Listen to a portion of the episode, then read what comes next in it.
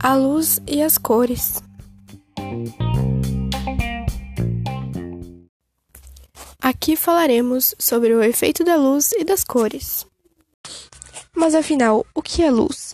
Luz é energia que se propaga através de ondas eletromagnéticas capazes de sensibilizar nossos olhos. O que é o espectro de cores? É a faixa de cores no espectro eletromagnético que conseguimos enxergar. O espectro visível das ondas eletromagnéticas são frequências localizadas entre o infravermelho e o ultravioleta. Essas ondas que têm frequência que se estendem de 4,3 vezes 10 a 14 Hz até 7,5 vezes 10 a 14 Hz.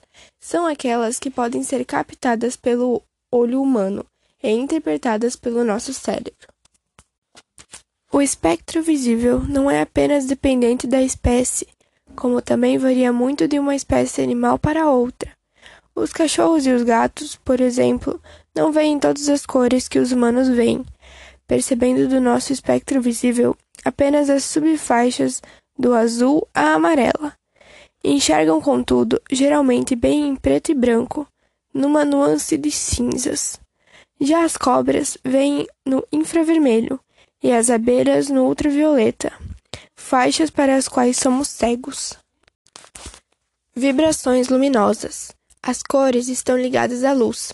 Ela vibra com uma rapidez variável. Chamamos a medida dessa rapidez de frequência. Cada frequência corresponde a uma cor Entretanto, a própria luz visível é apenas uma parte de uma extensão maior da frequência eletromagnética, absorvendo e refletindo luz. Quando um feixe de luz toca algum objeto colorido, uma parte desse feixe é refletida, enquanto o restante é absorvido pelo objeto. Deste modo, só podemos ver a cor correspondente à frequência refletida. Isso quer dizer que a cor de um objeto é justamente a cor que o objeto não tem, ou seja, não absorveu. Quando vemos a cor de um objeto, estamos vendo apenas a cor da parte da luz que é refletida pelo objeto em questão. Se um carro é vermelho, é porque ele absorveu muito todas as cores, menos vermelho, que é refletido para o nosso olho. Newton e o prisma. Quando a luz branca atinge um prisma, parte é refletida, mas o restante atravessa o prisma, sendo dividida ao sair. Ou seja, as cores que compõem a luz branca são separadas. Isso também acontece na natureza. Quando a luz do sol encontra gotas de chuva, essas funcionam como um prisma e a luz é dividida, formando um arco-íris. Entretanto, nem sempre se pensou assim.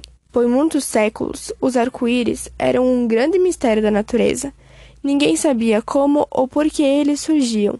Da mesma forma, o feixe multicolorido que saía de dentro dos prismas também era misterioso. As pessoas acreditavam que se tratava da obra de espectros, seres fantásticos similares a fantasmas. Além disso, ninguém pensava ser o arco-íris uma divisão da luz branca. Artistas e cientistas viam o branco como uma cor pura, ou seja, não poderiam ser fruto da mistura de cores. Todas essas concepções foram alteradas pelo cientista inglês Sir Isaac Newton. Para isso, Newton fez uma experiência. A luz solar atravessando um prisma formou um feixe multicolorido.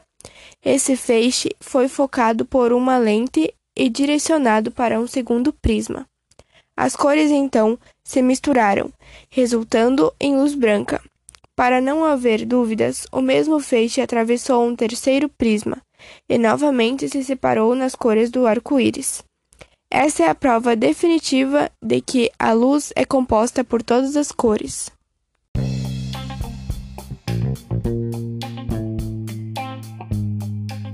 Então foi isso que aprendemos hoje. Meu nome é Ana Júlia e espero que você tenha entendido. Um beijo e tchau!